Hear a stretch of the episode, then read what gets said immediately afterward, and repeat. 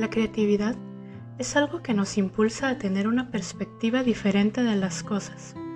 Todos tenemos en mayor o menor medida esa capacidad, y aunque puede que nos veamos tentados a pensar que solo compete a las expresiones artísticas, la realidad es que es mucho más extensa.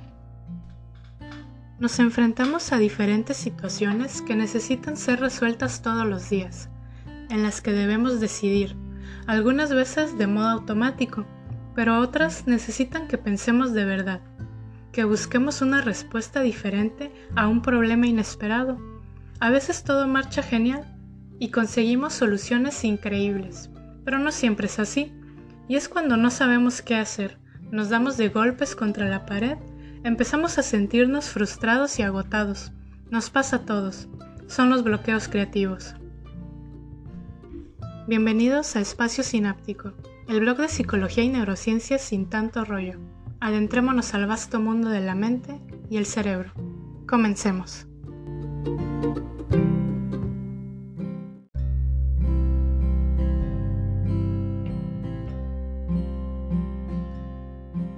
Como suele suceder en los conceptos psicológicos, no existe una única forma de entender a la creatividad, pero tomemos esto como base es la capacidad humana de producir resultados mentales de cualquier clase, nuevos en lo esencial y anteriormente desconocidos para quien los produce. Puede tratarse de obras de la imaginación o de síntesis de pensamientos que no sean solo un resumen. Incluye la formación de nuevos sistemas y nuevas combinaciones a partir de datos conocidos, así como llevar esas ideas o métodos conocidos a nuevas situaciones y resultados novedosos. El estudio de la creatividad tuvo su auge en el año de 1950, que es cuando se desarrollan las teorías sobre este tema en la psicología. Esto se debe al interés creciente de los estadounidenses de formar científicos creativos, útiles para el Estado y para la industria, altamente motivados por el contexto social, económico y político del comienzo de la Guerra Fría con los países devastados por dos guerras mundiales, respondiendo al proceso de industrialización y la necesidad de innovación tecnológica que se volvió urgente. En este panorama, Charles Taylor, un filósofo canadiense, postula el lema, para sobrevivir como nación, el individuo tiene que pensar de manera creativa. La necesidad de investigar la creatividad surge de la crítica a la medición de la inteligencia y el cociente o coeficiente intelectual, por no considerar aspectos relacionados a una personalidad creativa. Poco a poco la creatividad tomó su lugar junto a la inteligencia, no como un fenómeno contrapuesto, sino como complemento y ampliación del mismo, que es más o menos lo que ha prevalecido hasta ahora. Lo que resultó en que todos los profesionales se tuvieran que transformar en solucionadores de problemas, pues debían afrontar nuevas demandas, ofrecer una perspectiva creativa para los problemas de manera colaborativa. Esto significó que tendrían que ser capaces de redefinir las habilidades necesarias para realizar determinadas tareas, así como acceder a otros recursos para el aprendizaje. Claro que no solo es decir o hacer cualquier cosa a lo loco.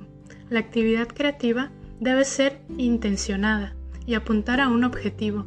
No solo es algo sacado de la manga para no verse mal por no tener una respuesta.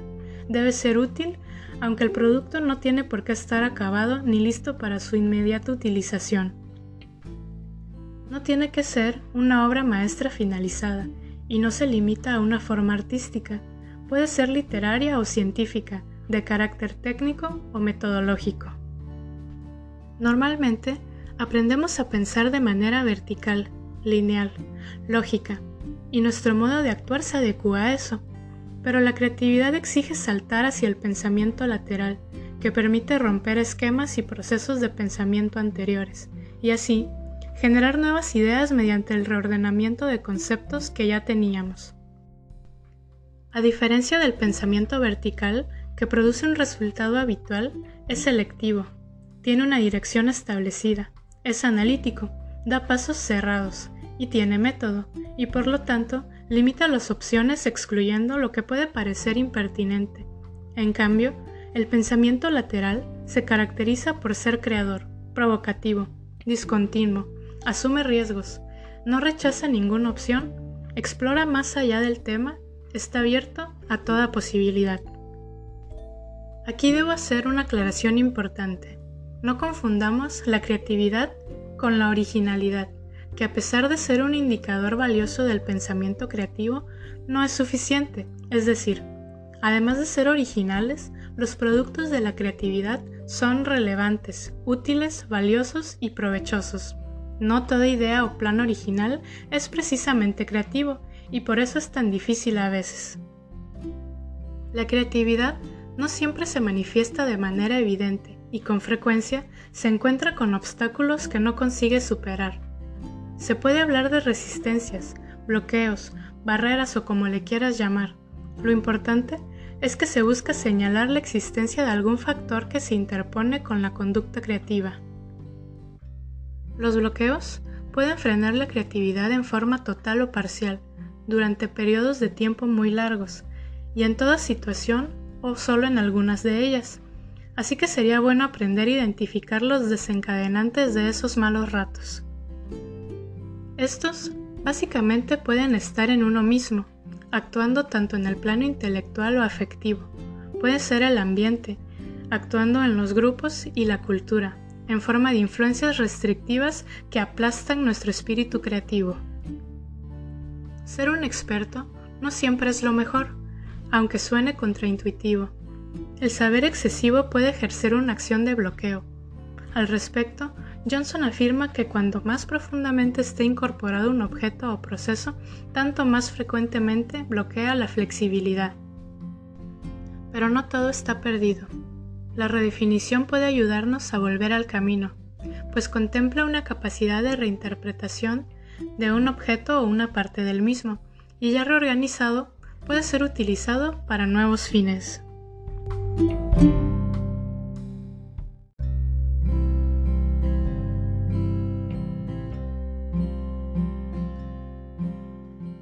¿Cómo es una persona creativa? Podemos caracterizar al menos tres tipos. En primer lugar, el solucionador de problemas, que encuentra formas novedosas de resolver tareas, retos o actividades. El segundo es el artista, el que crea algo nuevo, un producto, un proceso. En tercer lugar, nos encontramos con las personas que adoptan la creatividad como estilo de vida, siendo creativos en el trabajo, en el hogar y en cualquier parte. La creatividad en un individuo tiene tres componentes, experiencia, habilidades de pensamiento crítico y motivación. La experiencia es, en pocas palabras, conocimiento, ya sea técnico, de los procesos o intelectual. El conocimiento puede adquirirse tanto teórica como prácticamente. Aprender a aprender, aunque suene ridículo, es una importante herramienta para convertirse en experto en la sociedad moderna. Las habilidades vinculadas con el pensamiento creativo determinan el grado de flexibilidad e imaginación con el cual se abordan problemas y tareas. Ser creativo requiere valor porque implica retar el status quo. Las personas pueden aprender a ser más creativas y pueden aprender a utilizar diversas herramientas creativas para resolver problemas. Para ser creativo, se debe estar abierto a todas las alternativas. Este nivel de apertura mental no siempre es posible, puesto que todos desarrollamos patrones de bloqueos mentales mientras crecemos y aprendemos a socializar.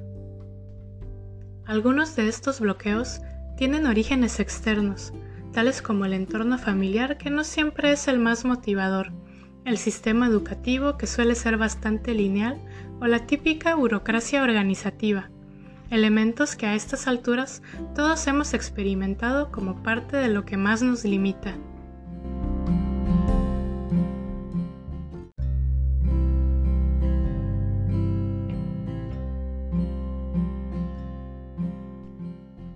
Podemos hacer? Una cuestión clave a la hora de mejorar la creatividad es ser conscientes de nuestros bloqueos y tratarlos de algún modo. Aun cuando no siempre estemos derrochando creatividad, dichos bloqueos varían en cantidad e intensidad de una persona a otra. Por increíble que parezca, la mayor parte de nosotros no somos conscientes de nuestros bloqueos y de repente no entendemos el porqué de nuestro malestar y frustración. Estar alertas al respecto no solo nos permite conocer mejor nuestras fortalezas y debilidades, sino que también nos proporciona la motivación y el conocimiento necesarios para romper tales sequías. Los bloqueos han sido clasificados en perceptivos, emocionales, culturales, ambientales e intelectuales. Los bloqueos perceptivos son obstáculos que restringen nuestra capacidad para percibir el problema en sí mismo o la información necesaria para abordarlo. No siempre podemos ver el cuadro completo. Los bloqueos emocionales limitan nuestra libertad para investigar y manipular ideas, afectan la comunicación, podrían considerarse como barreras psicológicas y son los más significativos y persistentes entre los obstáculos a la innovación. Los bloqueos culturales surgen a partir de la exposición a ciertos patrones específicos. La cultura de las naciones industrializadas demerita el sentido del juego, la fantasía y la reflexión, sustituyéndolos por el valor a la eficiencia, la eficacia y saber hacer dinero. Por tanto, hay que ser valientes para actuar creativamente en una cultura que está más bien en contra de los cambios creativos. Nuestro entorno físico y social inmediato produce bloqueos ambientales, que no están lejos de ser influidos por la cultura. Las personas creativas tuvieron, en general, aunque no siempre, una infancia en la que fueron libres para desarrollar sus propias potencialidades. Los bloqueos intelectuales son producto de ser demasiado conservadores, pues exponen una falta de disposición para utilizar nuevos enfoques. Los mismos enfoques, las mismas herramientas y las mismas personas se enfrentan a los mismos problemas durante años. Las personas con bloqueos intelectuales generalmente son muy reacias a los cambios y están bien predispuestas para criticar las nuevas propuestas. Si funciona, ¿para qué cambiar?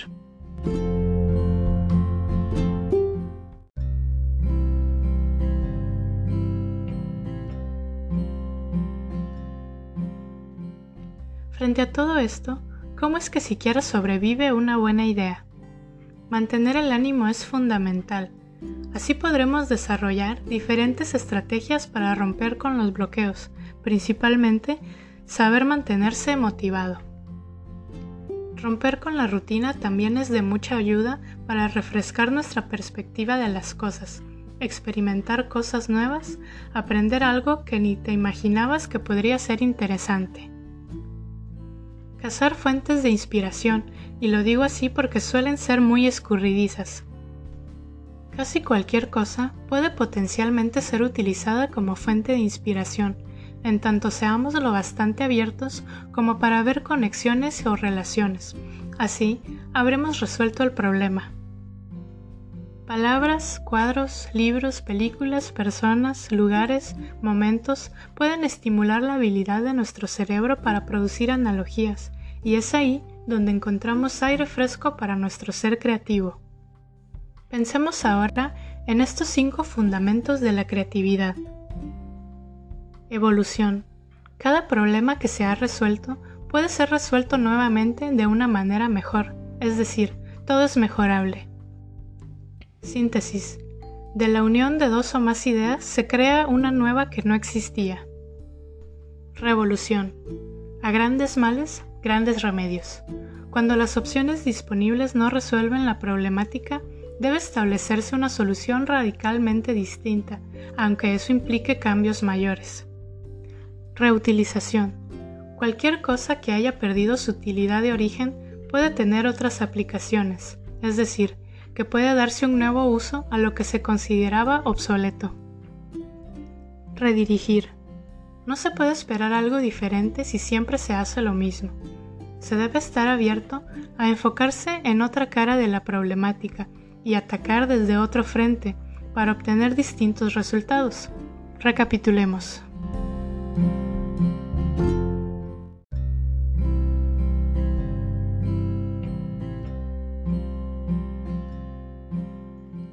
Creatividad es un tema complicado.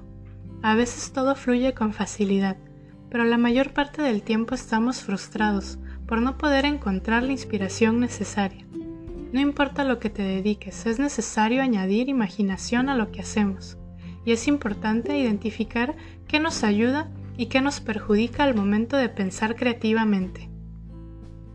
No solo es sacar una idea disparatada, aunque innovadora, lo creativo debe ser útil, y es por eso que hay que aprender a ser flexible, mantener la motivación y ser enfocado para filtrar entre toda esa maraña de cosas hasta encontrar algo único.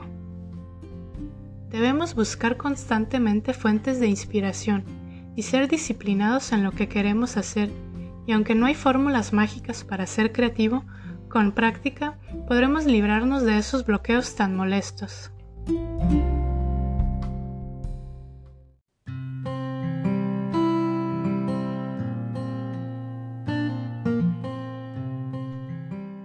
Espero este episodio te sea de utilidad. Ya estamos en la recta final del año. Es un buen momento para reflexionar sobre lo que logramos y lo que planeamos.